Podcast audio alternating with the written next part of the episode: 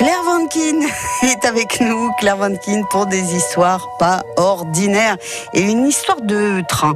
D'ailleurs, qui peut prétendre, Claire, que le train n'est pas toujours à l'heure? Et c'est déjà le cas depuis le début, sa mise en service, n'est-ce pas? Bien sûr tout le monde sait bien qu'on peut se fier à l'exactitude de SNCF. Ah bah bien entendu. Et puis à leur conscience professionnelle aussi. Eh bien, à Saint-Paul, il y a eu.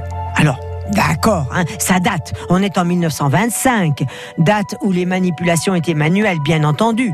Un homme, bah un homme, allez, on va le nommer Paul, tiens, mécanicien sur la ligne PLM, Paris-Lyon-Marseille. Hein. Il était aux commandes avec le conducteur du train, train archi bondé. Et en gare de Saint-Paul, tous les deux doivent exécuter donc une manœuvre. Ah bah oui, mais voilà que le conducteur, sans doute peut-être euh, un petit peu assoiffé, hein, eh ben il décide d'aller pour quelques minutes se rafraîchir le gosier, laissant là en plan son mécano, le train et tous les voyageurs.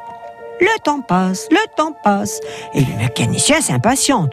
Mais ils vont prendre du retard, ils ne seront jamais à l'heure. Oui, mais conscience professionnelle oblige. Qu'est-ce qui se passe? Eh ben, décide donc, pour s'avancer, d'effectuer la manœuvre tout seul. Donc, il descend du train et il va faire seul le changement. Mais, à ce moment, que se passe-t-il Ah, ah, ah Le régulateur s'ouvre et voilà que le train se met à prendre une descente. Alors, une descente au fort dénivelé. Il prend de la vitesse, il prend de la vitesse, c'est la panique. Les voyageurs hurlent, ils comprennent qu'il n'y a plus personne aux commandes et ils voient le malheureux Paul qui court autant qu'il peut derrière pour essayer de rattraper le convoi. Et le convoi déambule à une allure folle. Le conducteur qui arrive tout plan-plan Oh là là là là là Il voit le massacre. Il court, il se met à courir, à courir, à courir. Il arrive à sauter. Et il arrête le convoi. Sans dégâts. Les voyageurs ont été quittes d'une belle frayeur.